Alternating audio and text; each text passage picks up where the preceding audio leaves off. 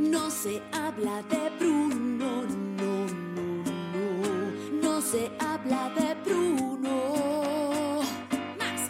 Justo en mi boda En fue. nuestra boda Todo fue estaba listo con un clima precioso esa vez. una nube esa vez.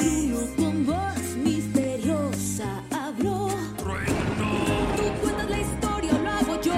Lo siento, mi vida es lo tú De que pronto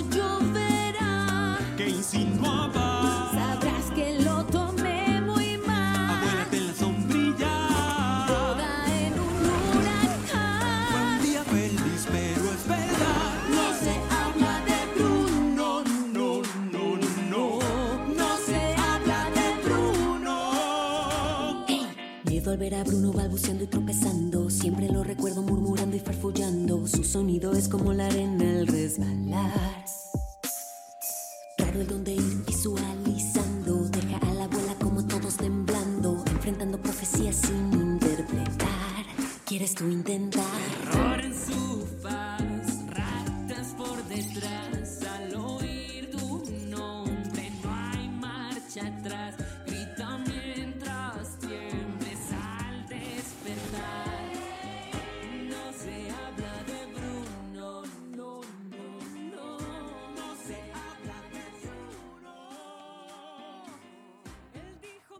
Todos, ¿cómo están? Bienvenidos a un nuevo San Severín Podcast. Ha pasado no tanto tiempo desde la última vez. Eh, vivimos en otro Chile, presidente electo, ya tenemos Boric, ya ganó la, la Alianza Rebelde, así que estamos bastante contentos al respecto. Si no entienden lo que estoy hablando, escuchen el capítulo anterior sobre Star Wars.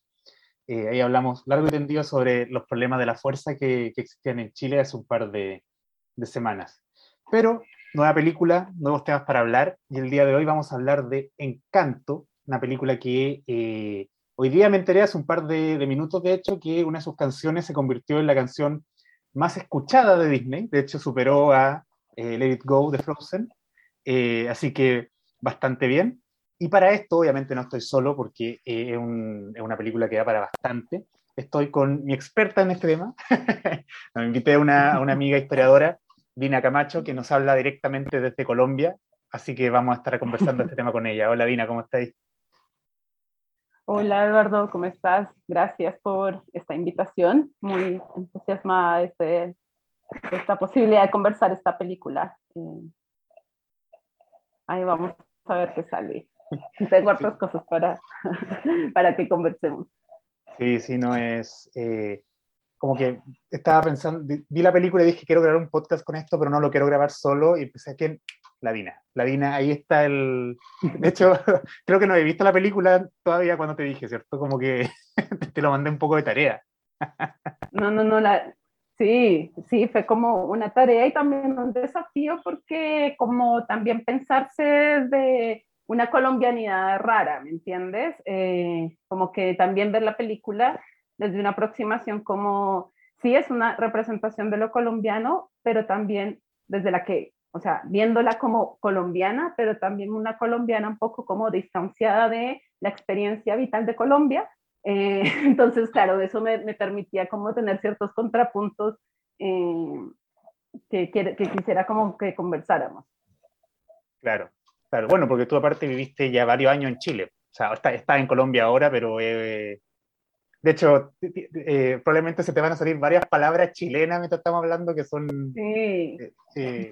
No, no, bueno, no, quisiera no, como advertir, sí. Eh, Sí, así que va a ser una hecho, bueno, bueno, yo hace como 16 años en Chile, entonces, como mitad y mitad, digamos.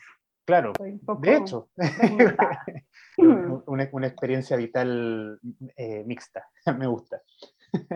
Así que, bueno, comencemos con, con lo básico. Como saben todos, aquí no tengo ningún problema en tirar spoiler. Eh, la película está disponible en Disney Plus, está en los cines todavía. Eh, así que si la quieren ver, véanla. Es una muy buena película, me gustó harto. Eh, y la película trata, básicamente, es una trama bastante simple a primera vista. Eh, habla sobre la familia Madrigal, eh, una familia en la que todos los miembros eh, de la familia, todos los miembros eh, de la ascendencia de la abuela, que es la matriarca de la familia, tienen algún poder mágico, super fuerza, crear flores, eh, hacer que llueva, etcétera, etcétera. excepto la protagonista que es Mirabel, que es la única que no tiene poderes y que la trama va a rondar justamente entre por qué no tiene poderes, cómo conservar los poderes de la familia y salvar finalmente al pueblo en el que viven de un posible cataclismo eh, inesperado. Eh, para saber más de la película, véanla, la trama está por ahí.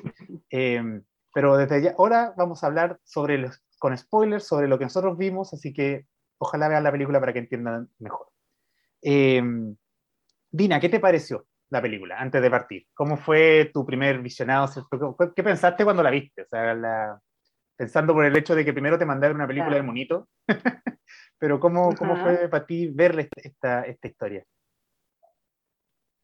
Eh, bueno, como mm, igual estaba un poco, no sé, fue un poco complejo porque, eh, claro, también hay una especie de, eh, no sé, como choque o como explosión cultural en la película, ¿no? Y eso fue un poco como mi primera eh, sensación cuando vi la peli, como, uy, me están bombardeando con información eh, con respecto a como la colombianidad, ¿no? O, no sé, como este escenario que se me está planteando. Entonces sentí en un primer momento como demasiada, sí, demasiada información visual eh, que no sabía un poco cómo, cómo ubicar en aquello que como que no puede entender que es como Colombia, ¿no? Entonces me pasaba mucho que todo el rato estaba como trabajando con referencias o referentes de dónde es esto, qué es esto, dónde están situados, ¿no es cierto? Me, llamaba mucho la atención, por ejemplo, como la geografía eh, y al mismo tiempo como en la situación de, de, una geografía que al mismo tiempo aparecía como de alguna manera extraña eh, en el contexto, digamos, de los personajes que estaban ahí, ¿no es cierto? Porque, no sé, por ejemplo, según veía en la película, era, no sé, el eje cafetero, ¿no? Y eh, el eje cafetero tiene como unas particularidades, digamos, identitarias, pero la película reflejaba más bien como eh, una vorágine de identidades regionales de Colombia. Entonces me parecía como interesante eso, pero al mismo tiempo muy como eh, invasivo eh, y al mismo tiempo, claro, eso me ponía nerviosa porque yo decía, claro, voy a entrar a ver la película de una manera como súper crítica, sabiendo que igual es una película de Disney, eh, pero al mismo tiempo que es una película de Disney también decía, y la comparaba con Coco, y decía, Coco me parece que es, si bien está un poco dialoga con Encanto, eh, trabaja de una manera como no tan, digamos, voy a usar como vomitiva, como en, el sentido de que todo lo, quiere exponer, sino que lo trabaja con un poquito más de sutileza, ¿no? Acá yo veía como, uy, la arepa, la no sé qué por aquí, la música por allá, el niño como con el cierto vestido, entonces decía mucha información, eh, eh, bueno, y, creo que eh, era como una especie de micro, como un escenario microscópico que trataba de dar un reflejo de todo lo que pudiese ser la cultura colombiana, ¿no? Lo que se, entiendo se ha construido como la cultura colombiana. Em, eso también a propósito de lo que hablabas como de los poderes, también me llamaba la atención como que lo comparaba con ciertos memes que la gente decía como, como unos poderes que eran como nada, nada importantes, ¿no? Como veía la peli con gente y la gente iba comentando como, diga, pero esos poderes como eh, no sirven para nada, ¿no? Eh, sacar flores. o sea, es que hay como una, una repartija extraña, porque la, la que tiene super fuerza, sí, eh, súper útil, la mamá de la protagonista que cura con, con, comida, pero después tenía la que hace flores, o tenía el que se, al, que cambia de forma, pero no sé, son como poderes, está como mal repartida la torta. Y, muy, raro porque además son como unos poderes que se supone, porque además esto funciona como un pequeño señorío, no sé si te das cuenta que es como la casa feudal y se supone que el pueblo funciona como alrededor de, mm. de una casa donde la gente que vivía ahí es la que ayuda, ¿no? Pero al mismo tiempo es como la única que ayuda es la, la superfuerza. Bueno, de, de hecho, en, estaba viendo TikTok, que estoy obsesionado con TikTok, el, varias teorías, decía, hay una teoría muy, me, me encantó, porque decía, este es un... La abuela está preocupada de que pierda los poderes porque ella controla al pueblo con los poderes. Tienen al ejército, que es la que tiene super fuerza, tienen control del clima, tienen los espías, que son el que cambia de forma y la, y la que escucha todo. Eh, entonces era como... me, daba, me daba mucha risa esto es como una referencia súper igual como colombiana slash latinoamericana. Eh, no sé si vieron la eh, Pasión de Gavilanes. La dieron en Chile en la red, me parece, hace un par de años, bastante. Y em, pensaba yo que era como la mamá de Pasión de Gavilanes, ¿no? Y de hecho me acordaba de un meme con respecto como a esa vieja de Pasión de Gavilanes que decía como si personajes que en la vida real serían uribistas, ¿no? Y entonces como haciendo la analogía pensaría como efectivamente la matrona de Encanto sería uribista, ¿no? Como una vieja súper em, dura, ¿no? Por decirlo menos, pero también muy interesante para, no, no me quiero adelantar, pero sí quiero adelantar, eh, pero también una, una mujer dura, eh, pero porque su historia también es muy heavy, ¿no? Como que, que es algo que sería interesante cuando conversemos más adelante de, porque esta película tiene y da cuenta de un realismo mágico que está muy transversal en Colombia para contarse o para verse a sí mismo, así como Chile se ha visto a sí mismo al borde del abismo, ¿no? Y eso está siempre en su poesía. Eh, en Colombia también siento que de alguna manera esto del realismo mágico ha sido como una estrategia para verse a sí mismo de una manera como más amable frente al horror, ¿no? Que es mm. vivir en este país. Eh, sí. Entonces quizá no soy la más colombiana como fan de, del patriotismo, por eso es como que quizá voy a presentar una mirada y de repente medio como me incomoda la colombianidad, eh, pero al mismo tiempo creo que es súper chévere como desliza esta película ciertas cosas muy importantes. Eh, del país. Sí, ¿no? Y dijiste varios puntos importantes. Antes de continuar, eso sí, eh, para la gente que no escucha, Uribista sería algo así como facho, más o menos. O sea, sería como un... esa es como la idea, ¿no? Eh, si tuviera que compararlo con Chile, sería como una... como, como, como un, el, el facho pobrismo, algo por el estilo. ¿Dina? Sí, espera que se me, bueno, aprovecho de, avisar, Dina está desde Colombia, así que entiendan. Estoy en Colombia, en la jungla. Por favor, entiendan. No, en verdad estoy en Bogotá, pero sí, no, no, no. Vamos a hacer de cuenta que estoy en la jungla. Ya. No, lo que te decía, el, uribismo sería como para ese lado, ¿no? Sería como una derecha eh, popular, algo por el estilo. Como una derecha neoliberal. ¿Cómo? Disculpa. El uribismo digamos, para, para, eh, para que entiendanlo desde Chile. Claro, el, el uribismo concentra, digamos, como una fuerza política social, digamos, que encarna como la idea del, lo que en Chile diríamos por la razón o la fuerza, ¿no? Em, entonces sí es como una eh, tendencia eh, política muy basada como en la figura de Álvaro Uribe Vélez, que es como una posición súper conservadora, eh, muy feudal, muy anclada como en las élites regionales, pero al mismo tiempo como muy desde la idea de em, no hay negociación con, con, el terrorismo, entre comillas. Y eso ha habilitado, ¿no? Como toda una eh, serie de políticas de terror eh, que ya se imaginarán, no sé. Entonces, claro, como el uribismo sería como la derecha más, ni siquiera liberal, porque la derecha liberal sería Duque ahora, ¿no? Eh, o neoliberal. Este man es, digamos, el, el eh, como diría, el, gamonal, ¿no? Los gamonales. Claro. Hay que, hay que, el señor feudal. Hay que tener la, distancia, ¿cierto?, con el contexto. sería raro encontrar una figura similar en Chile. Eh, Sería como si Osandón fuera, fuera, fuera, ultra, como, fuera ultra facho, Como que, Sí, no sé cómo me la, referencia, pero a propósito. Sí, no, es como una fusión entre Osandón y Cast, eh, sacando lo peor, como la parte más guasa de uno y la parte más, digamos, sí. más, milica del otro. Una cosa. Claro, aunque sí, belicista, ¿no? Como claro, pero es complicada una comparación, pero es, es derecha. Dejémoslo en derecha, como para, que se entienda la, referencia. Sería, la típica vieja de derecha. eh, no, lo que me, llama la atención justamente... De derecha de Colombia, ¿no? Como de la derecha colombiana, como un conservadurismo, un pacatismo, una cuestión medio como anquilosada en, en un catolicismo así de camándula, ¿no? Del...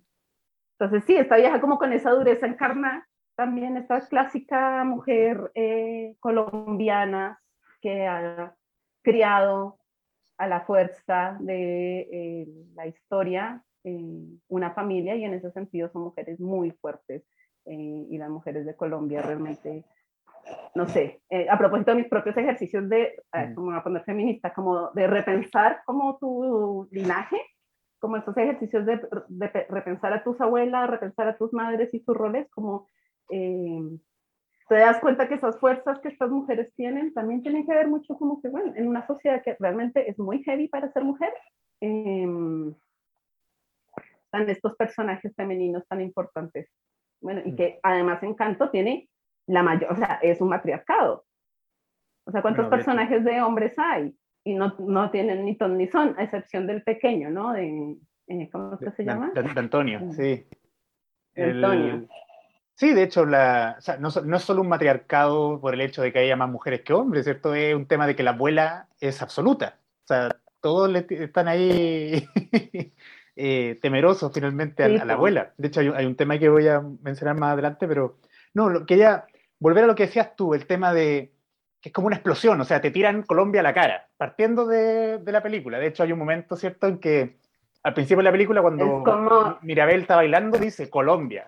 hay un cartel gigante que dice Colombia, para que la gente le quede claro dónde es que yo digo, esta, total, y esta cuestión yo decía como, bueno, eh, claramente patrocinado por hashtag como Vive Colombia, viaja por ella, Ministerio de Turismo, como las típicas películas que terminan, y eso era lo que me parecía incómodo. Yo, yo sé que no hay que pedirle peras al olmo, ¿no? Pero es como esa mirada también eh, folclórica, ¿no? Eh, que, por ejemplo, eh, bueno, alguien me decía, perdón, en Coco uno piensa, no sé si podemos hablar de un folclorismo, porque igual hay un tratamiento de una festividad, de una... ¿no es cierto? Y hay un abordaje de eso, pero acá, eh, pese a que es una película, que esto también yo creo que lo vamos a conversar más adelante, que está muy, em, muy bien asesorada en términos culturales, em, claro, aparece como esta idea que es lo que a mí me incomoda de This is Colombia, ¿no? Y Colombia entonces es el niño que de la nada aparece con una taza de café para arriba y para abajo, y que tú dices,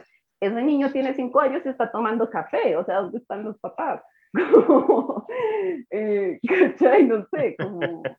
Em, y e, ese popurrí, ¿no? Como de, por un lado me metían un sombrero volteado, por otro lado estaba entonces una chica como la Mirabal, como poniéndose sus abascas o alpargatas, que son de otra zona, y es esa idea que em, lo conversábamos off the record, ah, cuando hablamos de hablar, eh, conversamos para hacer este podcast, como eh, y tiene que ver como con ciertas ideas de cómo se ha construido la idea de qué es Colombia, qué es lo colombiano, qué es la colombianidad y qué, cuáles son, digamos, los símbolos de lo colombiano, ¿no? Y al mismo tiempo esta otra cosa que, y ahí es donde está mi, como, mi molestia y al mismo tiempo la realidad del país, macondiano, que es como, em, como que, claro, no le vamos a pedir a, esta película que muestre la violencia, pero sí es como esa forma de... Eh, el ocultamiento, ¿no? Mm. Que, sí, lo, no, eh, insisto, es una película animada, no vamos a traumar a los niños, ya es suficiente con la realidad en la que se vive, pero, pero sí, una mixtura eh, que también puede ser muy criticada, criticable, eh, aunque la película lo trabaja muy bien desde, desde reivindicar esa mirada de, del el colombiano de cada lugar del país es de cierta forma, ¿no? Que es muy distinto, por ejemplo, en Chile, que yo sé que en Chile existen diferencias regionales, ¿no? Eh, pero Chile no ha construido tanto, aunque sí, pero no sé si tanto su identidad en función de los regionalismos. Entonces acá en Colombia, por ejemplo, y eso es lo que hace Coco, eh, perdón, eh, Encanto, es sintetizar lo que te enseñan en el colegio de qué es lo que es la nación. Colombia, una región multicultural, ¿no? Con una zona, la zona que es Caribe, entonces tenemos al personaje, el, costeño, el afrodescendiente que es marido de eh, el papá de, de Antonio, claro. ¿no? La eh, representación afro, el caribeño. Félix, ese es el nombre, Félix.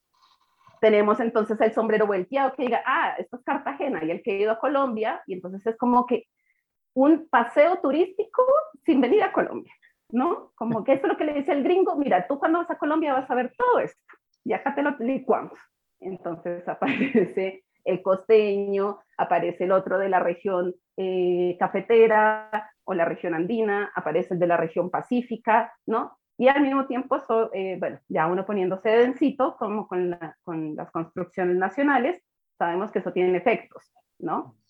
Y lo interesante de la película es que se hace un poco cargo de esos efectos, que es efectivamente la idea de cómo se construyen las representaciones de las identidades y, y cómo se representan a los sujetos que hacen parte, digamos, de eh, algo que en Chile estamos recién partiendo, que es como que lo, cómo se piensa un país multicultural y cómo se cuenta y se vende y, y se ganan lucas con eso desde la industria eh, turística o, o da igual, o la formación de la identidad colombiana, ¿no? Que no que nos hace sentir colombianos. Entonces, metale una arepa, metale una, eh, ¿qué es lo que más tiene ahí? Una mazorca, una, un choclo asado. Claro, y, harto café. Harto café, eh, pero también un ejercicio muy bonito de los detalles, por ejemplo, de, de la indumentaria, al margen del, del popurrí y de la crítica, ¿no? De, ah, esto como que me colapsa porque no está en orden, ya al margen de mi neurosis.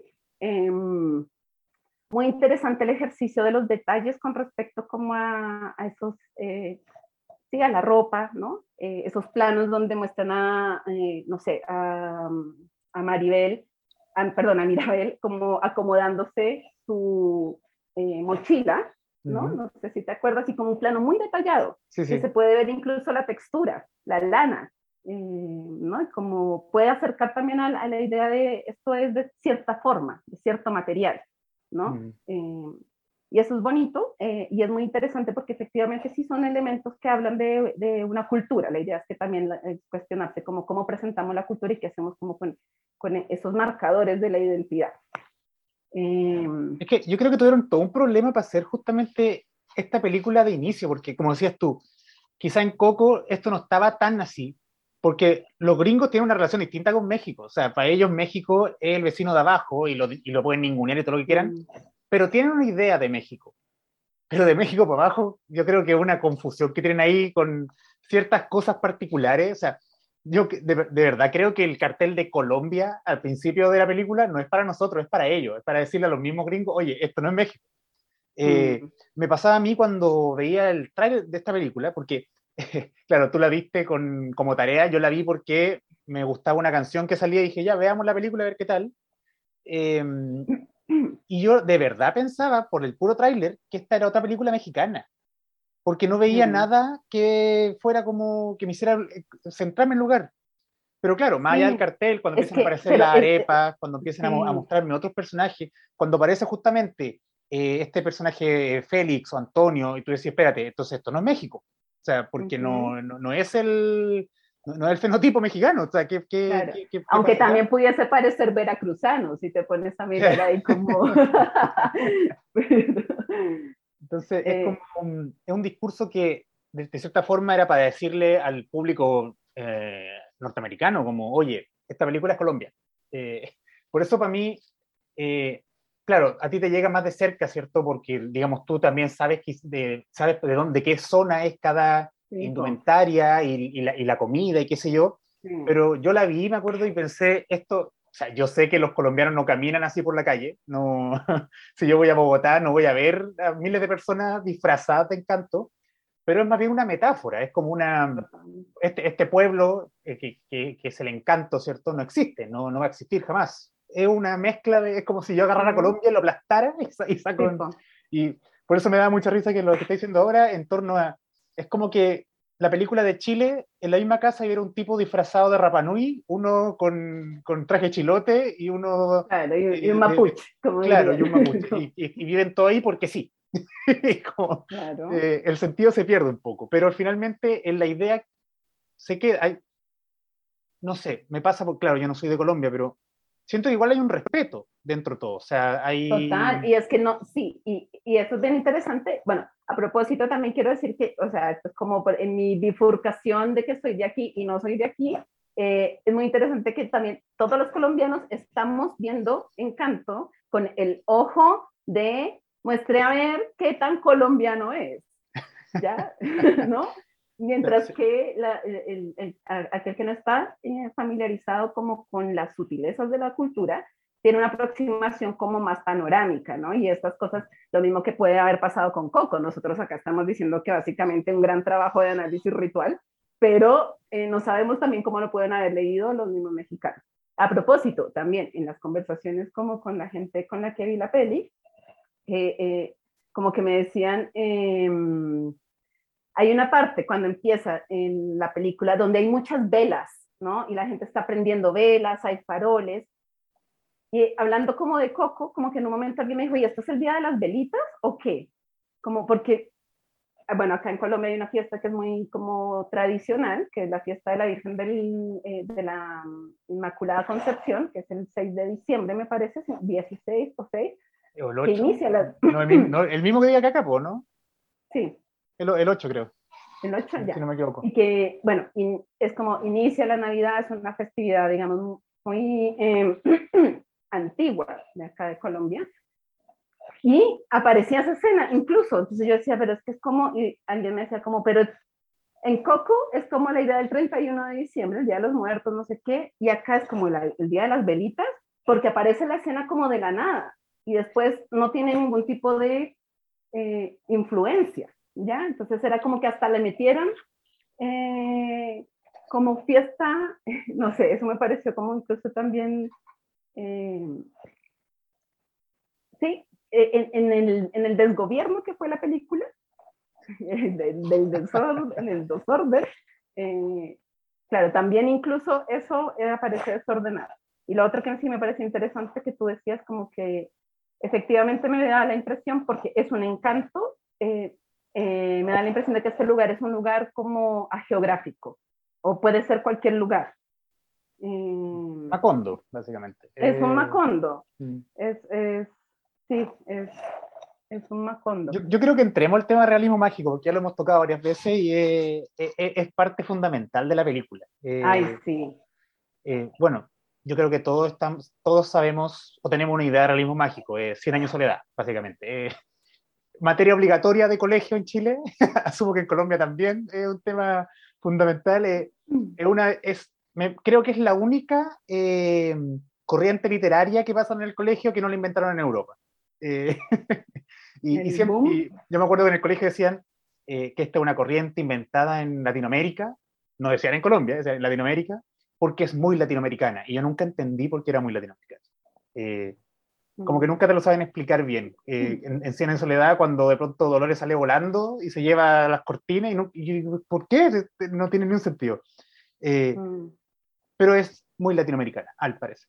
Y esta película ¿cierto? Toma muchas cosas, tanto referencias como en la, me parece, en la forma de contarte las cosas. Eh, porque debo admitir que esto yo me di cuenta después de que leí la segunda vez. O sea, vi un par de, leí un poco la cuestión y dije, ah, por supuesto, esto salía. Pero referencias directas como la, la mariposa amarilla, o el hecho de, como decíamos, que el pueblo está cerrado al mundo, es, finalmente un pueblo ideal, ¿cierto? Este, este Macondo. Mm. Eh, pero el mismo hecho de que sea finalmente una metáfora misma, o sea, que el pueblo es una historia, eh, no, no, es una historia real, es una, eh, eh, es, es, es, una idea de una historia finalmente. Es, es más importante lo que, como por así decirlo, lo que, lo que te dice que lo que te cuenta. No, no sé si me, me explico. Yo veía un crítico que decía que la película es muy bonita, las canciones son muy bonitas, pero que la historia es muy básica. O sea, es que no, no es tanto que la historia sea básica, es, es que a uno le llega. no sé si... Es que yo siento que hay dos historias eh, en, en, Encanto.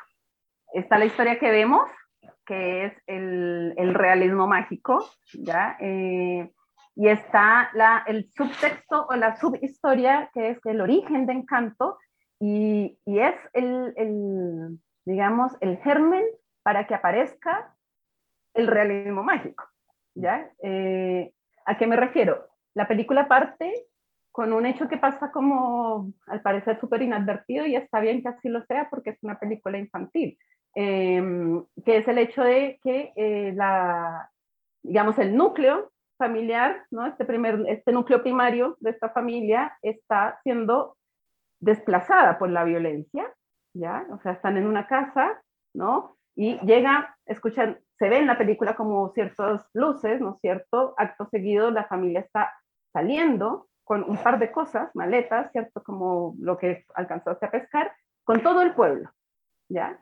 Primer hecho, como en el fondo, y si pensamos acá como clase de literatura, realismo mágico, en el fondo la idea de, ¿cierto? Como contar una historia, ¿no? A partir de ciertos elementos en los que aparece la imaginación y cómo con la imaginación y con la, como en el, el ejercicio de, poético de imaginar, tú puedes de alguna manera disfrazar eh, ese, ese horror, porque en el fondo después lo, que, de lo, después lo que ocurre es que la matrona, ¿no? Esta que decíamos la uribista, en el fondo lo que, lo que presencia es el fusilamiento de su esposo. Observa el asesinato de su esposo en el río y huye. Y a partir de ahí, y ese es el gesto del realismo mágico de esta película, que es lo que yo creo que es la que habilita después como toda esta fantasía, em, que es eh, eh, el hecho de que ese gesto de imaginar la magia, así como súper reflexiva, pero que el, gesto de imaginar la magia es lo que le permite, le permite a esta señora sobrevivir. ¿Me entiendes? Sobrevivir el, el, el horror a partir de la magia. ¿Cachai? Eh, digamos que podemos decir que como que, mm, ¿cómo, cómo superas el trauma? ¿no? Y que esta es la historia, y esta es la historia de Colombia, por eso también la película es en ese sentido profundamente colombiana, ¿no? Porque es efectivamente un país que oculta, que se, que se tiene que contar desde otro lugar, desde el lugar como de Colombia, el país más feliz del mundo, ¿cachai? Por quinto año consecutivo en el concurso de los países más felices, ganador, eh, no sé por qué siempre sale esa noticia, como, eh, y se tiene que contar desde ahí, porque realmente, ay, yo no quiero ser así como fatalista, pero realmente vivo hace muchos años fuera de Chile, de, de Colombia, y he estado un año acá, y es como, uff, activar un trauma, ¿me entiendes? Y al mismo tiempo uno dice claramente, eh, en este país la gente tiene que vivir desde la idea de que somos el país más feliz, y por lo tanto, hagamos un musical, ¿no? Básicamente, como que encanta un musical, donde todo el mundo está feliz y cantando, para ocultar ese, esa historia que también atraviesa, que la historia ya de la violencia estructural, la violencia estructural política, que es la que habilita eh, el inicio de la película, pero también otras violencias súper sutiles, la idea de estas jerarquías familiares, eh, las violencias como eh, en el maltrato que recibe Mirabel, ¿cachai? básicamente igual también es, es, es, importante. Bueno, y, y eso creo que es como el, el, tema del realismo mágico, por eso me parece chévere. Y a, propósito, a propósito también de los memes, como de ya de esta parte de la imaginación y de cómo la casa parece como esta cosa que te habla, con la que tú convives. Alguien decía, los memes decían, como lo único colombiano que tiene encanto son como las baldosas que andan sueltas. Y es verdad, y acá en Bogotá como que hay una wea súper heavy, que es como, tienes que tener cuidado con las baldosas porque, de la calle, porque de repente pisas una baldosa y es falsa, y la baldosa como que se mueve, y si hay un charco te, bueno, entonces nada, ¿cachai? Entonces es como muy chistoso. He visto muchos videos al respecto. Sí, sí, no, yo, entonces, es, es creo, que, creo que eso es como el- el- lo, lo que yo observo con respecto a cómo, cómo, se, cómo se ve ahí el realismo mágico, ¿no? Como, Sí, y bueno, también quizás cosas, ya, de- desde lo básico, de que hay cosas que pasan, porque un, hay, hay sucesos fantásticos que pasan, porque sí, partiendo por el hecho de que la vela, o sea, porque el abuelo muere, la vela se enciende, ¿cierto? Y crea esta casa, que voy a, quiero volver al tema de la casa y el abuelo, que hay un tema que, Mm. que no tratan mucho, pero que cuento súper interesante. Así como el hecho de que la abuela de pronto supo que sí, que la- los hijos podían tener poderes, de la nada. como que eso no... Porque sí, porque así funciona la, la magia. Eh, y, y- y es súper interesante lo que decía del trauma, porque efectivamente, está, quedándonos solo en Colombia, pero yo creo que se puede extrapolar a los países latinoamericanos en general, porque si hay algo que compartimos es probablemente el trauma del siglo XIX, o sea, es el- el- la, la Ujú. post-independencia, eh, más allá de la, la violencia estructural, como decís tú, que tenemos hasta el día de hoy, eh, el siglo XIX fue un siglo terrible en, en- en muchos sentidos. Chile se, se congratula un poco de que no tuvimos grandes guerras civiles, lo que es bastante discutible, pero, y Latinoamérica completa fue en su momento, ¿cierto?, eh, comandada y asediada por señores feudales, básicamente, por, por todos estos caudillos que es más bacán. De hecho, los jinetes estos que persiguen a la familia en su momento puede ser cualquier caudillo de, entre el 1810 hasta el, hasta, el hasta el 1900, sin problema, y pasándolo en 1900. Eh, mm. Y es muy interesante que el trauma está ahí, está en ese río, y la abuela no se enfrenta a él hasta el final de la película.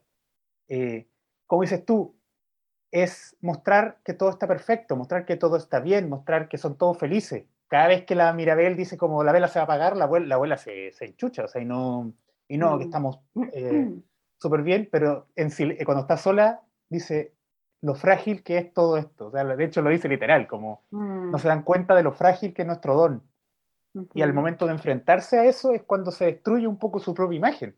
De hecho, eh, como dices tú, no, no hay que mostrarle a los niños, ¿cierto?, las matanzas ni nada parecido, pero encuentro que el mensaje es súper fuerte igual. Eh, y está, si bien es sutil, está súper bien hecho, como, como diciendo, sal del encanto, o sea, sal de este pueblo cerrado, mira hacia lo que hay. Eh, y enfréntate a eso. El enfrentamiento igual es súper simple, o sea, se soluciona con un abrazo y qué sé yo, pero eh, igual, me parece interesante que lo hagan, como que no... Y, que es un poco, lo habían hecho también en Coco, digamos, esta idea de, conocer un poco tu pasado, de, encontrarte con tu pasado. Pero mm. que lo hagan ahí es súper... Eh, para mí esa escena fue súper fuerte, o sea, yo en esa escena lloré, digamos. Entonces, eh, como el, el, hecho de darte cuenta de lo que, de lo que te da problema. Ahora, volviendo a lo que te decía de la casa. Mm. Yo estoy seguro que la casa del abuelo. no lo dijeron. La casa es el abuelo. Estoy seguro que la casa del abuelo. Eh, porque, o sea, de partida, más allá de, que sea realismo mágico, la vela aparece cuando el abuelo muere. Eh, y el abuelo es una presencia omnipresente constantemente. Lo mencionan poco, pero está, de partida está su, foto en la escalera. Eh, que la escalera es como un espacio central dentro de la casa. Porque todos pasan por ahí constantemente, o sea, siempre pasan por el abuelo cuando la casa se empieza a requebrajar, se quiebra la pared mm. donde está la foto de la abuela, la foto mm. cae. La mm. abuela está constantemente hablándole al abuelo. La casa ayuda a todos. Y la abuela tiene esta idea de que el abuelo es como un ser. yo creo, yo creo que la abuela, toda esta película en el fondo es un loop de la abuela que tiene un estrés postraumático el que no pudo salir y vive en su mente. Y estamos en la mente de la abuela.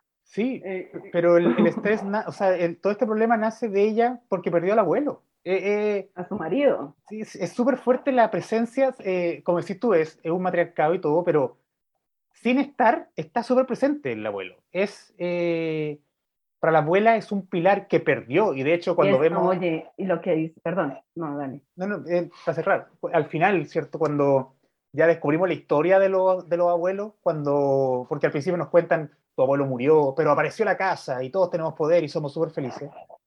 Y, al, contrario, al final de la película, cuando te cuentan esta misma historia de nuevo, está la abuela llorando con sus tres hijos sola en la casa. Mm, mm, Entonces, mm. Eh, el abuelo sin estar está ahí. Y, es lo que a la abuela la deja encerrada finalmente. Y es, hoy es súper interesante eso en varias cosas a propósito de lo simbólico, de los espacios domésticos y nuestros temas que igual también nos gustan. Eh, La casa, esa casa, esa arquitectura es una casa de una construcción típica colonial. Eh, bueno, en, Chile también vemos casas de, ese tipo. En el fondo, si tú te fijas, es como patio o lugar central y un cuadrado en donde todas las habitaciones dan a ese patio. ¿no? Y todo gira como esta idea de centralidad, de que la casa como que congrega eh, o da, no sé, como, como que hay un núcleo de la casa y ese núcleo es, eh, eh, es un lugar tipo panóptico, desde el, como, no sé, algo así. Entonces creo que es muy interesante en, el, en la idea de, voy a poner ñoña, la domus, ¿no? Y el pater, la, el vínculo que hay entre el patriarca y la casa, porque no hay patriarca sin casa, según, eh, bueno, el derecho. no sé, entonces es súper interesante en esto que tú dices, el, abuelo es la casa, porque efectivamente hay un vínculo entre esta idea de, de, la figura del pater familia y de cómo se organiza la unidad productiva que es la casa, la domus, ¿no? Y si no está ese pater, entonces, bueno, y es muy interesante cómo, eh, no sé, lo pensé en, esa asociación, ¿no? Como esa casa colonial que encarna también, claramente, esto yo siento que nadie lo pensó en la película, es un bolón que, que estamos haciendo ahora, porque nadie habrá hecho este, esta reflexión. Eh, como pongamos esta casa, porque es así, pero me parece interesante desde lo simbólico. Eh, y como lo simbólico igual sigue estando presente hasta ahora, entonces hay dos cosas como... Es que no creo que esté tan alejada de, de, de, de, lo que es, porque, digamos, yo cuando vi la casa, de hecho, lo primero que pensé, esto es un escenario. Eh, sobre todo cuando tú ves que el, el que hizo las canciones es Luis Manuel Miranda, ¿cierto? Que el, director de Broadway, connotadísimo, ¿cierto? Con Hamilton y ah, todo el tema. Con razón. Eh, y todos bailan y cantan mirando desde la casa hacia afuera. Eh, e, entonces no, no, no, me extraña lo que estoy diciendo, o sea, te encuentro mucha razón. Eh, es un escenario en el que la vida tiene que ocurrir en la casa, pero, ¿cómo decirlo? A vista y paciencia de ciertos personajes. Mm yo pensaba en las teleseries, bueno, las teleseries venezolanas, las teleseries mexicanas, que estas casas, cuando hablan de hacienda, son las típicas casas, en que hay dos personajes hablando en medio del patio, y siempre hay un personaje desde arriba mirando lo que pasa. Claro, eh, Pasión de Gavilán. Justamente, justamente. Producción Colombo mexicana. y que de hecho pasa mucho. Eh, están hablando la abuela y Mirabel, por ejemplo, y abajo en el patio pasa algo y, pueden, y, están observando y se dan cuenta de las cosas que están pasando. Eh, desde las ventanas se ve el exterior de la casa, se preparan para lo que... Entonces, eh, la casa juega un, es un personaje más, finalmente. Más allá de que la casa sea mágica y se mueva, y es un personaje literalmente, eh, la casa juega un papel en la forma en que las personas se relacionan. El hecho de que Mirabel tenga una pieza distinta al resto, por ejemplo. Que de hecho ella dice, es la pieza para niños que la está compartiendo con el, con el niñito al principio de la película. En un momento incluso pensé, es que eso, es que eso me parece, ahí yo veo como también una cuestión súper, claro, densa igual, como incluso por una peli de niños, ¿me entiendes? Mm. Como hay, eh, hay un ejercicio discriminador ahí con, eh, con la, la, la, protagonista que... ¿Qué pasa? Como como, pero igual es, es un bullying, ¿no? digamos, lo hemos visto antes como Harry Potter durmiendo bajo de la escalera. Claro, sí, sí. Eh, y iba a decir algo que no quería que se me escapara, como dentro de, digamos, las cosas que la gente, a propósito de Broadway, como que comentarios de gente, porque yo me he dedicado a preguntarle a la gente si vieron Encanto, que me digan qué opinan. y lo pregunté y dos personas, en mi encuesta, dos personas opinaron que no les gustó porque les parecía un musical.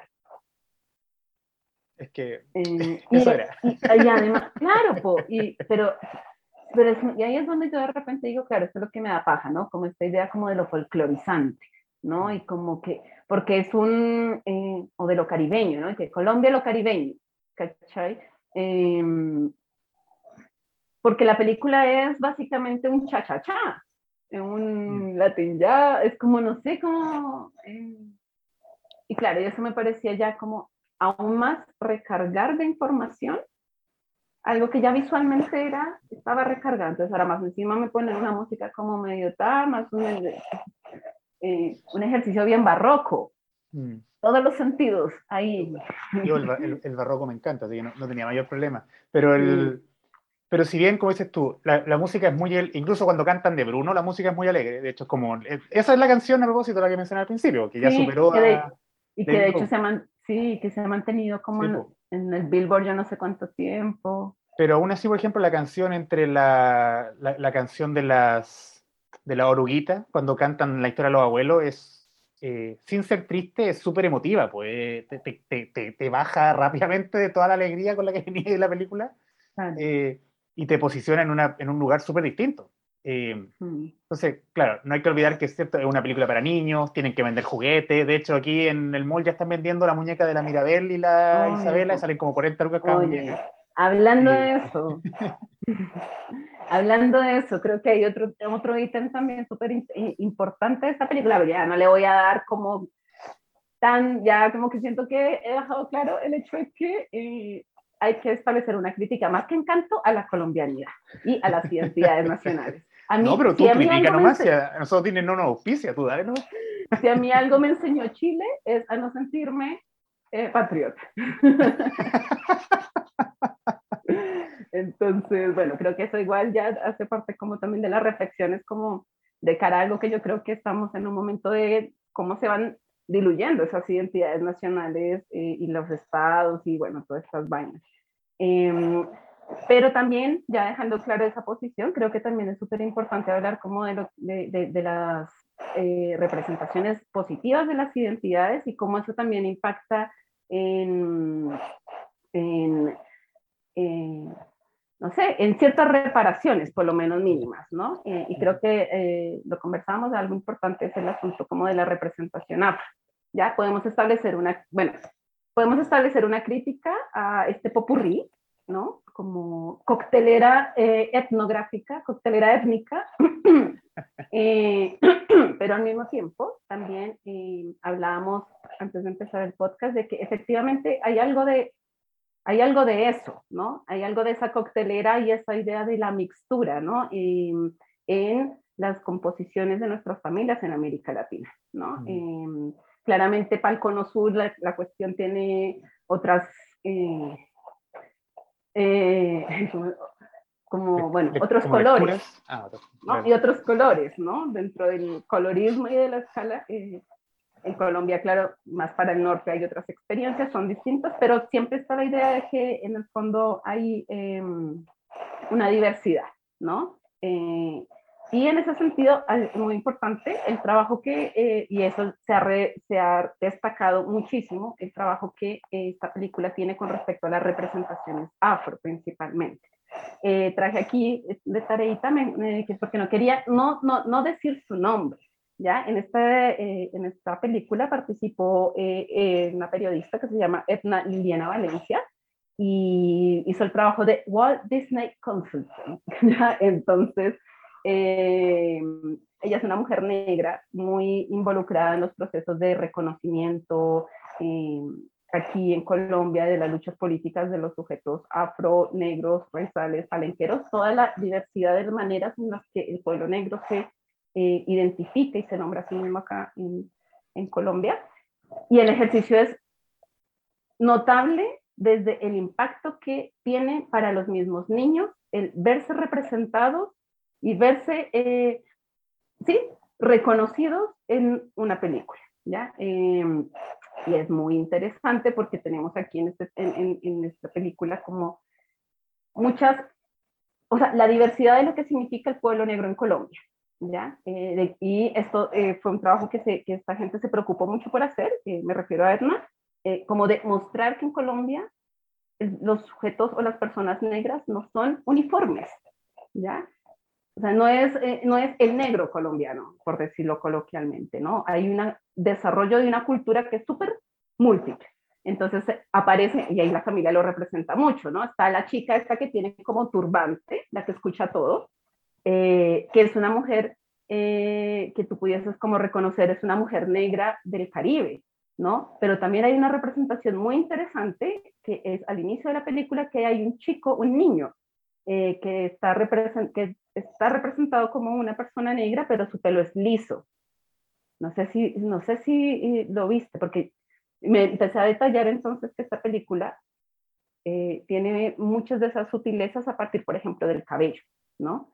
Y como los tonos de, pe de, pelo, de hecho, en el Instagram de, de Edna, si la quieren buscar, Edna Liliana Valencia, hay como unas imágenes eh, muy interesantes en torno al pelo, como qué tipo de pelo, qué tipo de pelo crespo es eh, cada personaje, ¿no? Entonces, Mirabel es un 4C, eh, Pepita tiene un, un, tipo de rizo tanto, tanto, ¿no? Y es muy interesante eso porque también habla como de... ¿Esa? esa misma, ah. esa. bueno, de sí. hecho, hay una, les recomiendo que si quieren seguir, en, además de Edna Liliana, en Instagram y en TikTok está Afroféminas, que es una, entiendo que es como una agrupación de, que justamente habla de todos estos temas. Y ahí comentaba que ella tuvo problemas con Disney porque Disney no tenía idea de lo que era un pelo 4C. Mm. Entonces decía como que este debía tener este pelo. Y todos quedan así como, ¿ah? Mm. ¿Afro? Y eso es, y eso es, sumamente, es sumamente importante y habla también de un trabajo que, está, que eh, desde la, eh, los espacios culturales hace Etna con otras eh, personas muy importantes en el ámbito cultural afro-colombiano, que es como eh, posicionar también eh, este lugar de reivindicación de lo que significa la cultura negra a partir de cosas como por ejemplo el pelo. Entonces, esto de que el pelo es 4C, ¿no? Y que entonces ahora eh, a los que no son o no tienen el pelo crespo o los que como que le genera también como una idea de entrar a disputar una idea, por ejemplo, de que el pelo negro, el pelo de las personas negras es un pelo malo, ¿no? Mm. Y el, el, ejercicio que se ha hecho en Colombia desde, eh, digamos, insisto, las personas eh, negras, es contar otra historia, ¿no? ¿Cómo, ¿Cómo se presenta? Como mi pelo no es malo, ¿no? Eh, el malo, lo malo es el racismo con el que tú lo ves. Entonces, como que esto que aparezca el pelo 4C, 4D, igual se puede ver como igual un, una especie de, de, de triunfo en las representaciones. Bueno, de, de, hecho, eh, bueno, y, y, esto se me, se me, ocurrió a partir del video que me mandaste por Instagram de la niña que se encontraba parecida a Mirabel, que la niñita era muy amorosa, era, era igual a Mirabel en todo caso, pero creo que ella era brasileña, si no me equivoco. Sí. Eh, y me puse a pensar cuando salió esta película eh, Black Panther, hace un par de años. Eh, una, una periodista comentó que ella le pasó ver en la calle a un niño disfrazado de Black Panther, y era un niño uh -huh. haitiano. Eh, uh -huh. Y decía, más allá de que la película sea buena, sea mala, de que sea Marvel, eh, y en este caso, más allá de los problemas, como eh, todos los problemas que, que tiene Encanto, uh -huh. es el hecho, como dices tú, de sentirse representado en la pantalla, no como el alivio cómico, no como el malo, no como uh -huh. un aspecto negativo o poco importante, sino eh, como un personaje interesante, un personaje carismático. Eh, yo pensaba, porque la, la, si no me equivoco, está, el, ay, el personaje, la Dolores, esto también lo, lo, lo escuché justamente de este, este grupo de afrofemina, decía que ella estaba disfrazada, o sea, está disfrazada, estaba vestida de, eh, de palenque o algo así. Sí, de palenquera. De palenquera. Eh, y yo lo encontré súper eh, como bueno, en el sentido de, más allá de que sean trajes tradicionales, qué sé yo, es el hecho de decir, no me veo ridículo con mi traje, porque uh -huh. nos acostumbramos a, o sea, hay niños felices disfrazándose de Capitán América o de Iron Man, uh -huh. pero cuando tú ves a Latinoamérica, más allá de vestirte con polera y blue jean, digamos, eh, no se sienten felices de trajes tradicionales que no siempre son trajes patrióticos, sino que son trajes de su zona, eh, okay. que para ellos tiene una historia más allá de, de, de, que sea la foto para el afiche. Eh, sí, pues. El hecho de que, de que, el, de que el hermano, el, tanto nombre de esta película, el Camilo, por ejemplo, eh, usa, no, no, un poncho como el chileno, pero es como una especie de poncho, ¿no? Es como un... Es, es como una, una, manta que tiene encima. Una ruana. Claro, y no se la saca nunca. Lleva un personaje entretenido, interesante, joven. Le da un aire distinto al, al, a, ese, a, ese, tipo de ropa. Permite que uh -huh. un cabro o una niña joven eh, digan, ¿sabes que me veo bien con mi traje típico? Eh, o, o, qué bacán que, eh, que la ropa que me, me pone mi abuela para pa la fiesta ahora está de moda. Eh, el, digamos, con todo lo malo que puede ser que algo esté de moda solamente, pero -huh. le da cierta, eh, como decíamos, representación en, en, en, en lo en, en, en, un espacio cultural más amplio y, y, y, validación en los medios también. O sea, mm. eh, permite que tu cultura, tu, tus símbolos, tu, tu, propia, mm, tu propia forma de ver el mundo no sea solamente como en la, en la vista latina, filo. No, es la película, una película más vista del año y vamos recién uh -huh. en enero. Eh, como decíamos, la canción más escuchada, eh, uh -huh. etcétera, etcétera. Es con todas las críticas que le puedo encontrar finalmente. Te permite a ti verte en pantalla y aunque, y aunque, no te veas a ti, ver algo que es similar a ti. Y eso ¿no? tiene un impacto en, en, los niños, en la pedagogía. Mucha gente que se dedica a la pedagogía antirracista ha hablado de esto hace mucho tiempo. Hay, digamos, de hecho en Chile ha circulado un video eh, cuando de repente cuando está más racista que nunca vuelve y aparece el video que es como una, un estudio que le hacen a los niños con unos muñecos, unos muñecos negros y unos, unos niños muñecos blancos y que, que elige, como qué muñecos se eligen, ¿no? Y cómo se va marcando lo bonito lo feo. Entonces creo que es súper importante el, el, el, hecho de que efectivamente aparezcan estas representaciones, estos Black Panthers, eh, donde la gente pueda, y los niños principalmente, puedan reconocerse desde un lugar como de una identidad y no, por ejemplo, esto que tú mencionabas, no un disfraz, sino que efectivamente, por, eh, efectivamente son elementos constitutivos de la cultura, por ejemplo, el turbante, ¿no? Eh, que es un elemento, es un marcador de la identidad negra eh, en el mundo, de la diáspora, digámoslo, ¿no? Como lo mismo, por ejemplo, el, el, asunto del pelo, por eso no es como una vaina como baladí, ¿no? Como de, ay, sí, pongámosle uno más crespos que otro, ¿no? Es un ejercicio que también da cuenta de un trabajo que han hecho las comunidades negras, ciudadanía, eh, agentes culturales, intelectuales, que es recontar una historia. Y recontar una historia eh, a partir de, de, voy a decirlo así, quizá como subvertir de repente esos mismos marcadores de diferencia, ¿no? Como, eh, claro, aquello que te hace diferente y distinto y que te ha hecho ser, no sé, como pensar que tu pelo es malo, como vas instalando un relato que va desmontando eso. Y es súper importante, por ejemplo, que eh, ah, para ponerme también nuevamente ñoña, no puedo dejar de ser historiadora, pero por ejemplo los historiadores jamás, jamás en la historia de, de, la esclavitud han hablado o habían hablado, ¿no? Como de la importancia del turbante, del pelo, ¿no? Como eso nunca fue un tema hasta que las mismas comunidades negras empezaron a, a hablar sobre, sobre sus historias contadas a través de eso, ¿no? Entonces, el hecho de que en la película aparezca eso y que eso mismo genere un impacto en las infancias, o como dicen algunas, en las niñeces negras, eh, es súper importante, ¿ya? Es, eh, es, un pasito más en el trabajo como en la pedagogía antirracista y que igual es súper heavy desmontarla, o sea, es una estructura. Eh, además va ligada al capitalismo, entonces es como desmontar. eh, y creo que son pasos y creo que, y de hecho, y no quiero dejar como para, en el fondo el mérito es de Disney, para nada, el mérito es en el fondo de que lograron dar con una excelente como consultora eh, que permitió como también montar en un discurso masivo un trabajo eh, que ya se ha articulado hace mucho tiempo, pero que está todavía como, ¿no? Este trabajo de estas nuevas, estas nuevas historias negras, estas nuevas como eh, formas de, de, de, entender a la población negra, la cultura negra, pero y también como de, de, entenderse ellos mismos en sus procesos de, en el fondo, cómo desmontar este racismo, ¿no? Claro, de hecho, todo lo que está mal en la película es culpa de Disney, de hecho. Para que quede claro, no estamos alabando a Disney, es una muy buena película, pero gracias a, los, a la consultora, particularmente. Y a sí. Miranda, que siempre hace excelente música. no, sí. yo el, el, efectivamente el tema de lo, de, de lo afro, yo encuentro que eh, es de las partes más interesantes de la película. O sea, te lo, lo, lo, te lo comentaba un poco antes de partir la, de partir la grabación.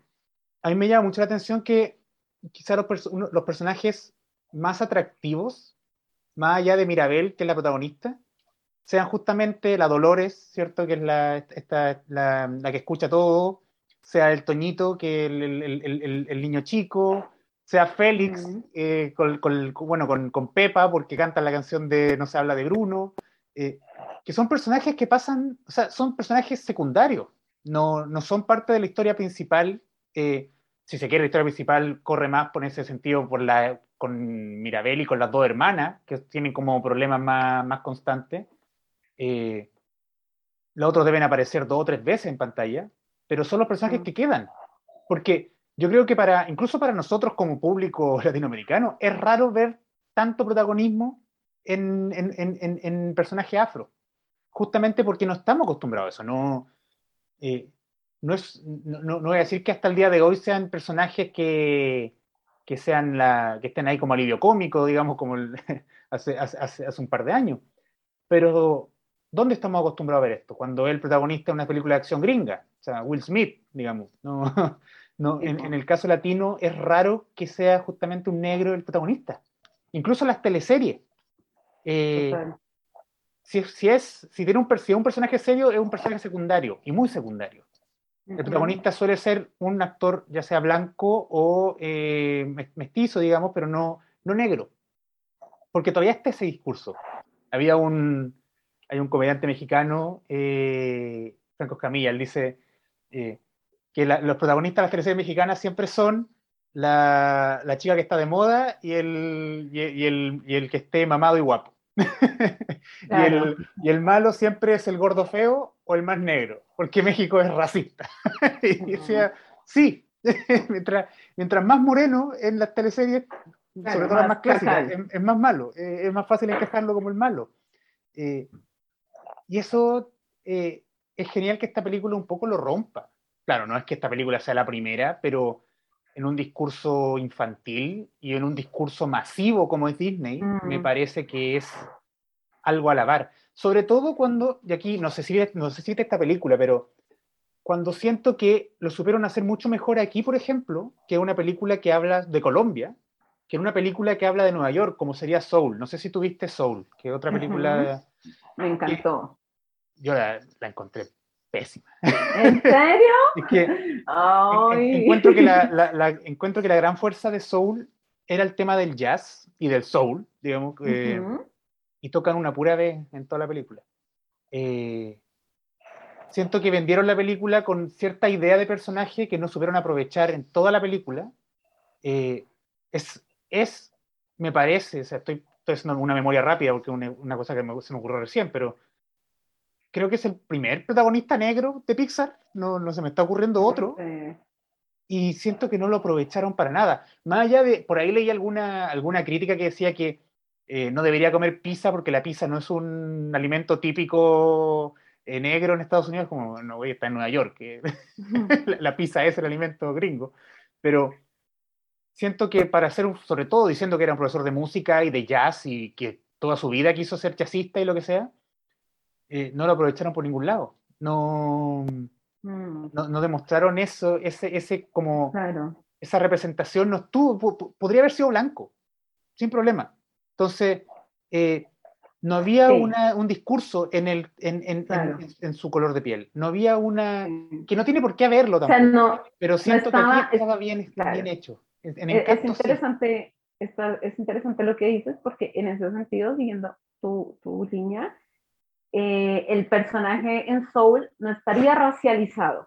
Es decir, eh, su color de piel es indiferente a su historia. Ya no hay como lo que tú dices, puede ser lo único que lo hace negro es el hecho de que juegan como Soul. eh, me imagino que es como de- del soul, del ser, Mm. y, la, y no, entonces como Soul ya negro, no sé.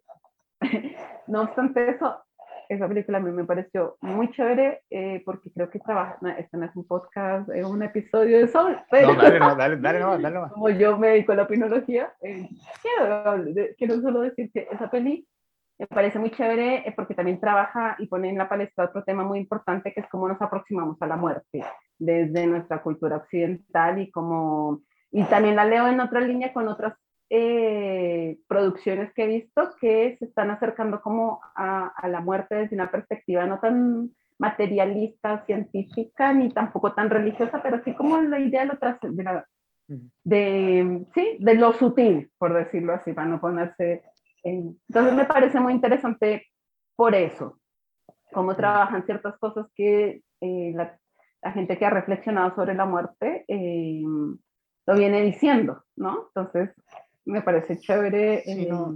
No, no te lo discuto, o sea, ya. sí, Yo pero... soy, bueno, yo soy bueno para exagerar, no la encontré pésima, pero la encontré fome. O sea, es que, como te digo, yo le puse play pensando en que iba a ser una película en que le iban a sacar mucho partido a la música. Eh, mm, y, no. y ni siquiera el tema de que podía haber sido blanco por, porque sí, eh, porque el contexto que cuenta en su historia es un contexto que estamos como típicamente más acostumbrados a verlo justamente en personajes negros para, para la historia gringa. Ujú. pero nada lo hacía Claro. ser negro, además de ser negro. O sea, como que eh, no, no- no demostraba, eh, no digo que tenga que estar, eh, no- ser el Samuel L. Jackson, digamos, y, y- y hablar con, con, con, acento del Bronx toda la película, o sea, pero Uh -huh. siento que para los, las líneas que tiran, como que no se atrevieron a seguir más allá, ¿cachai? Eh, mm. No se atrevieron a jugar con, ese, con, con, esa posibilidad. Algo que siento que aquí sí hicieron. Eh, estuve... Eh, full. O sea, lo hicieron full. O sea, montaron familia multicultural, matrimonio interétnico. Eh, como muy en, en, términos de lo representativo de las familias como colombianas, muy sí. Eh, algo también muy interesante que te dirían como el colorismo, ¿no? Como que también es muy criticado, pero es la idea de que también este espectro de lo negro, ¿no? Eh, no sé si has visto también a propósito de la referencia de los memes, ese meme que aparece como un cartoncito, entre más negro como... como ese que entre más negro más peligroso, entre no sé. Eh, eh, y entonces creo que claro, representan de manera muy adecuada esa idea de como que efectivamente eh, en Colombia somos una trietnicidad, diría un referente muy importante, Manuel Zapata Videla, y esa trietnicidad nos hace ser como, sí, estamos eh, mezclados, ¿no? Y, y, y, esa mixtura genera distintas culturas, distintas formas de ser negro.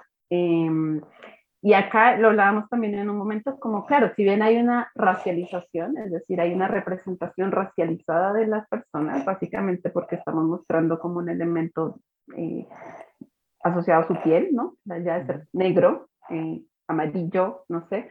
Eh, pero se trata de una racialización que está súper, está trabajada pedagógicamente, es decir, deja de ser una racialización racista para ser pedagógica y para, en el fondo, hacer un trabajo de, eh, de autorreconocimiento, eh, pero y también todo lo que tú dices, ¿no? Del, del impacto que tiene, que uno puede pensar, sí, eso vale, vale huevo, pero en el fondo es un impacto que un niño se vea a sí mismo, ¿no? Como reflejado. Hay muchas más fotos de niños negros eh, con personajes sintiéndose como no sé, vi otra, de, digamos, de acá de un chico, un niño de Colombia, que se parecía mucho a Antonio, ¿no? Misma foto, ¿no? Como en el, niño en, la tele al lado del personaje.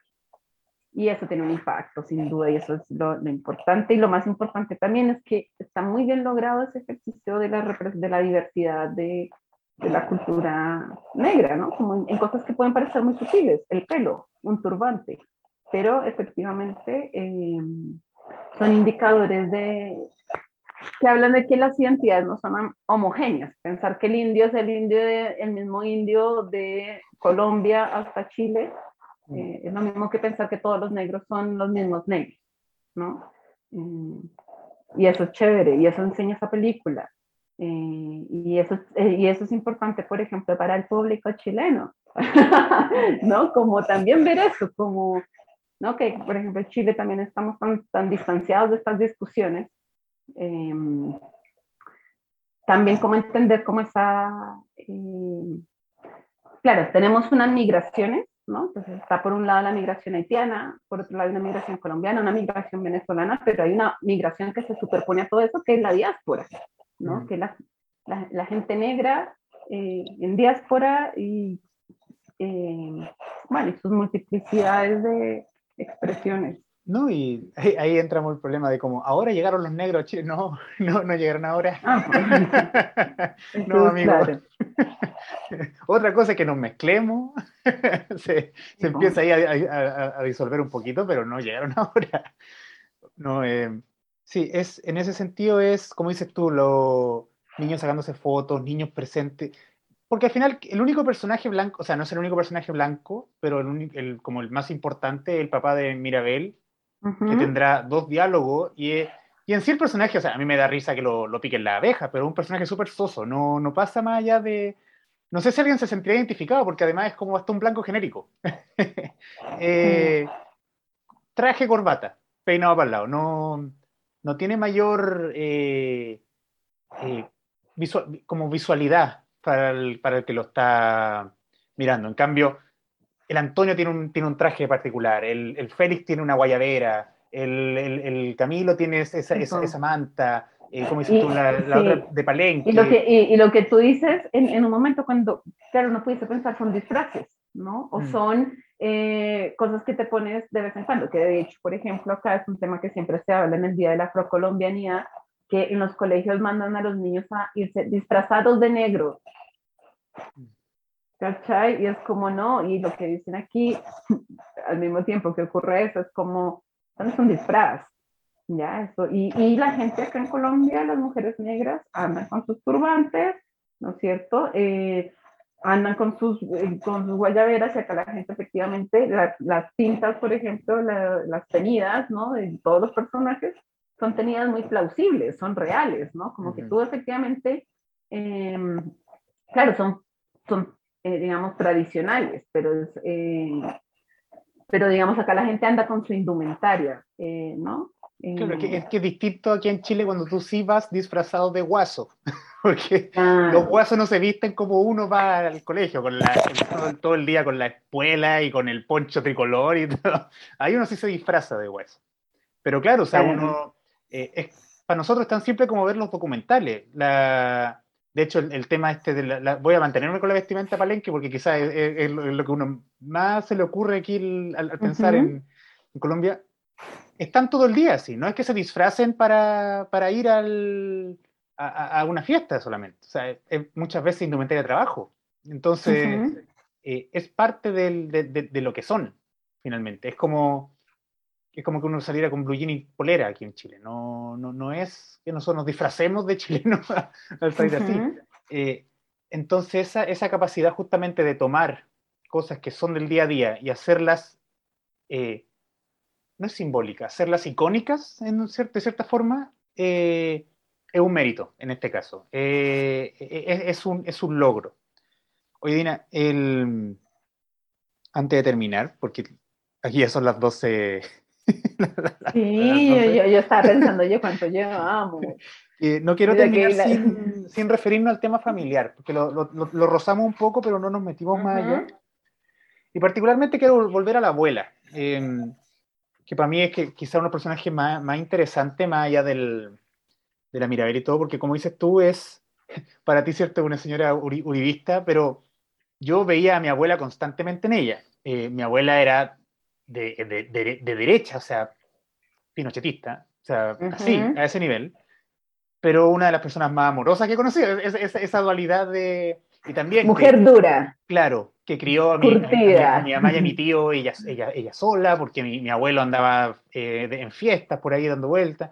Entonces, eh, como, como dices tú, como mujer dura, mujer que tuvo que crecer, eh, ha- hacer... Mujer latinoamericana de la primera década. Ah, Es que, es que fuera de chiste, yo siento que la, la abuela, o sea, eh, y por eso la película también me llegó bastante, porque sien- en- en- eh, veo a mi abuela en, la- en- en la abuela. Eh, de hecho, es la abuela. Me, me encanta que, eh, aunque la, la Pepa le dice mamá, es la abuela, para todos es la abuela. Incluso Mm. para, el, para el papá de Mirabel, es la abuela. Entonces, eh, Mm. es- ella representa algo finalmente, representa igual un, un tema particular que si bien eh, la sociedad latinoamericana, la sociedad en general, pero la latinoamericana es súper machista, eh, la mujer tiene un rol súper importante en la construcción familiar. Es, en- en- es tradicionalmente un símbolo de crianza, un símbolo también de, ¿cómo se llama? de conservadurismo, por supuesto, pero también de fuerza. Eh, y aquí me parece que está súper presente en la película. Eh, el trauma que vive ella no es menor, ya, ya- ya lo conversamos. Y aún así levantó, levantó la casa, literal. el, el poder de la abuela es como mantener esa casa en pie. Eh, crió a los hijos, crió a los nietos, y, y- y- y ella, ella es un símbolo de poder no solo en la familia, sino en el pueblo. Mm. Es la señora del pueblo, finalmente. No, no sé ahí qué, qué piensas. Sí. Eh, eh, sí, que te encuentro como, como harta razón. Eh, la idea de que su poder es mantener, eh, eh, es mantener esa casa. Cuando voy a tomar esa, esa frase que dijiste, eh, como que el poder de la abuela, que parece que no tiene poder en toda la película, es mantener esa, esa juntura. Eh, y pienso, pensaba cuando empezaste a hablar de la idea del lazo eh, la idea del linaje, la idea del, eh, ya, y de cómo, por ejemplo, eh,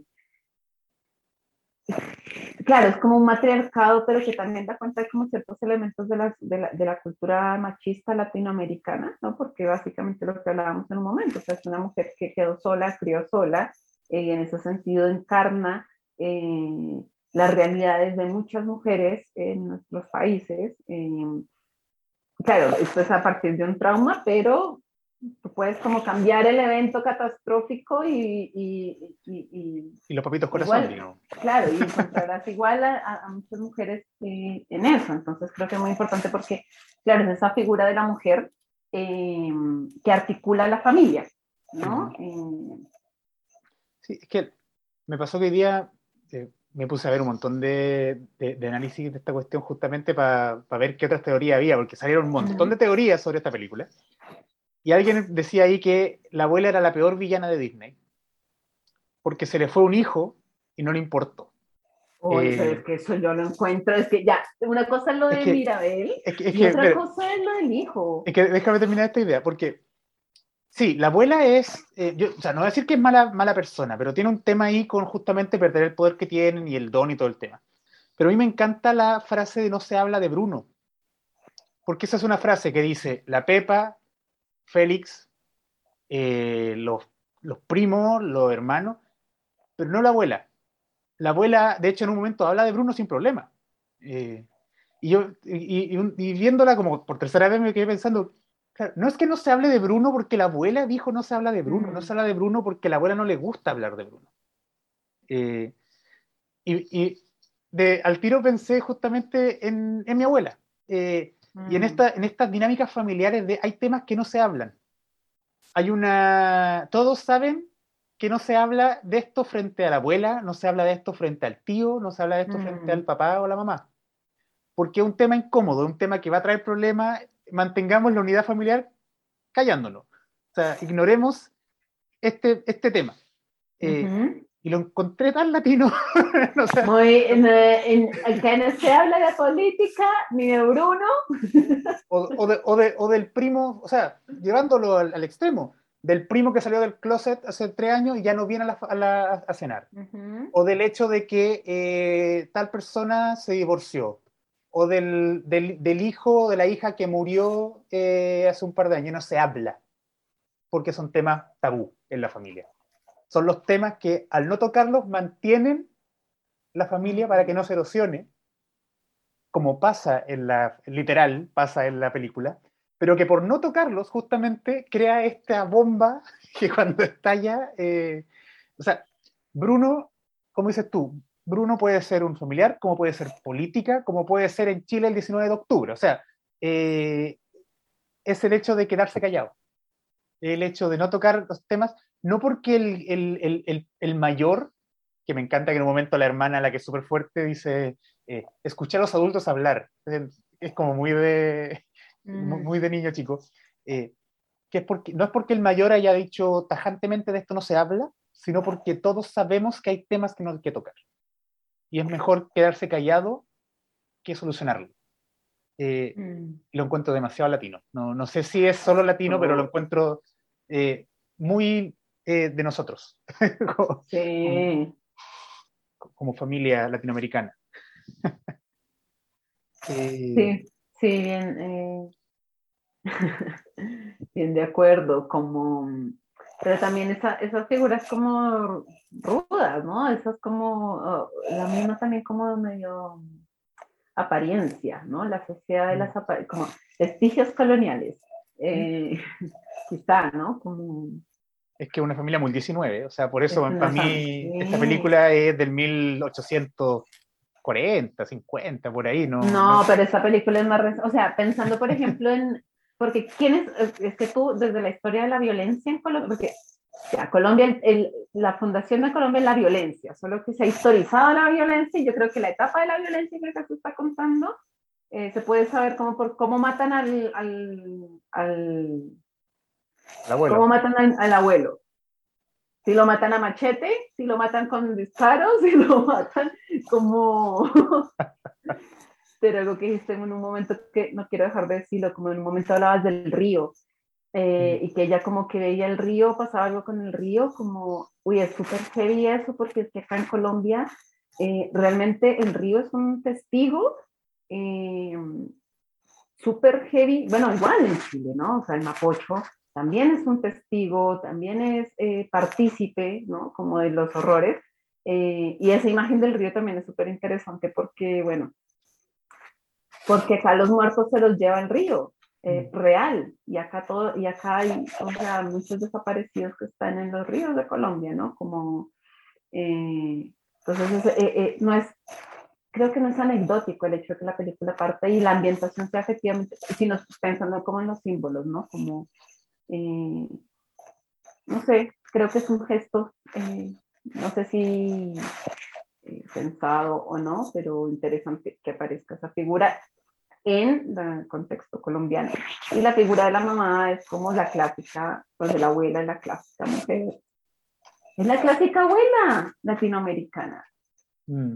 ¿no? Marido ausente, por las razones que sean, mujer stunning, ¿no? ¿Cómo se dice? Como superpower. Eh, aclanada.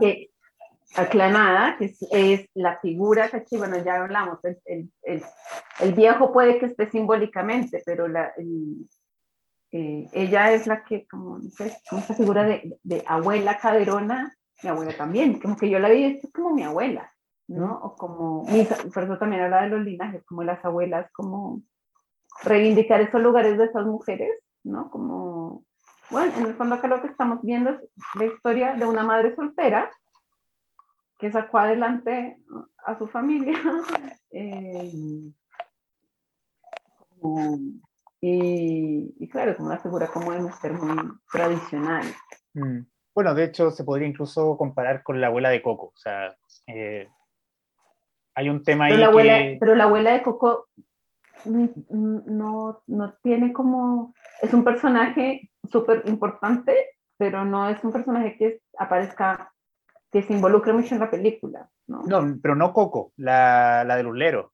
La, mm, la hija de Coco. Ah, ya. Sí, la, ah, abuela, la que hace cosas. Eh, ya, ya. Claro, son, ah, igual son dos personajes distintos porque la abuela de Coco quizás podríamos incluso es como más actual, no, no, es, tan, no es tan señora, no es tan, no, señora, como tan señorial.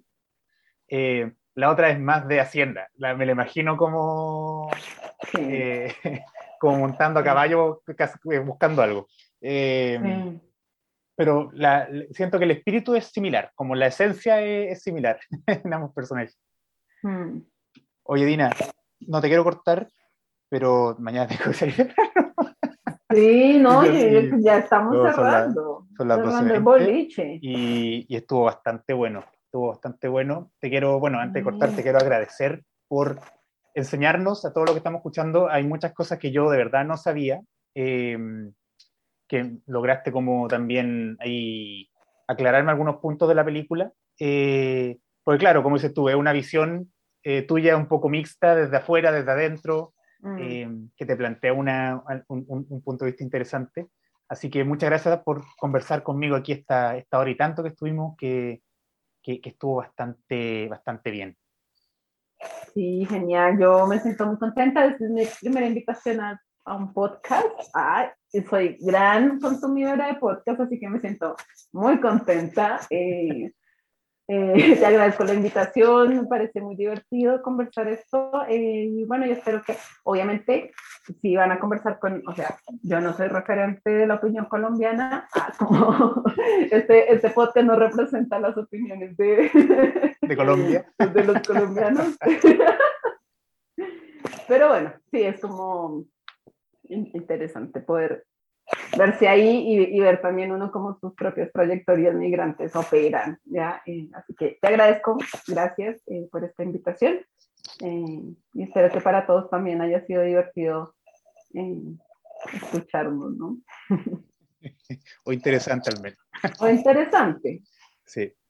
Así que eso, bueno, nos estamos escuchando entonces en un próximo capítulo. voy a estar subiendo más cosas próximamente. Eh, tengo ya varias cosas planificadas, aprovechando el verano, porque durante el año no creo que pueda. Estamos, yo estoy en tesis, Dina de hecho está terminando sus proyectos también para, entrar a la tesis, así que estamos todos aquí en, eh, en un hoyo del, del, doctorado del que tenemos que salir, pero Pero eso, te agradezco nuevamente, Dina. Y para todos los que nos escuchan, nos encontramos en un próximo San Severin Podcast. Adiós. Chao.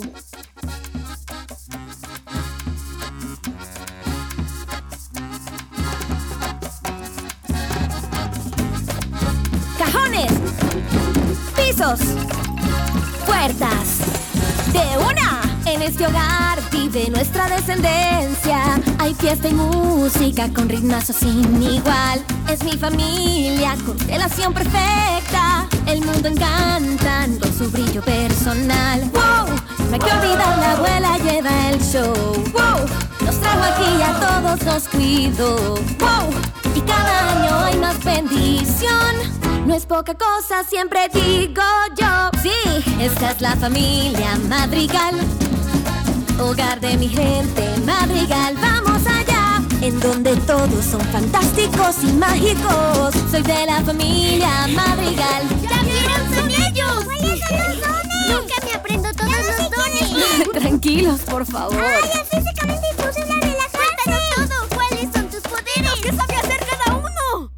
por eso no deberías tomar café. Mi tía Pepa, su humor afecta el clima. Si está indispuesta, pues los tiempos raros son. Mi tío Bruno. No se habla de Bruno.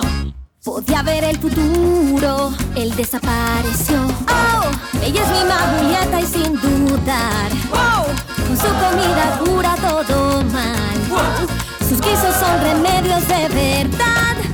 Esperen para impresionarse más, ma. Así es la familia Madrigal. Hogar de mi gente Madrigal. ¡Hey, ahí voy! Les sonará tal vez fantástica y mágica más. Soy de la familia Madrigal. Los tipos que amaban a los Madrigal. Son un par de famosos Madrigal. El tío Félix quiso a Pepa y mi pa quiso a Julieta. Y así la abuela se hizo una abuela Madrigal. Así, así. Hemos jurado abrir los brazos y juntos merecer el gran milagro. El pueblo vibra, el mundo gira, esfuerzo y alegría encenderán nuestros dones y magia encendida tendrán por generaciones. Oigan, ¿cuál es la arma de culera prima? Es que son muchas personas. ¿Qué haces para no confundirte? Ok, ok, ok, ok. Hay muchos niños aquí, rompimos el hielo. ¿Saben qué? Yo creo que es tiempo de.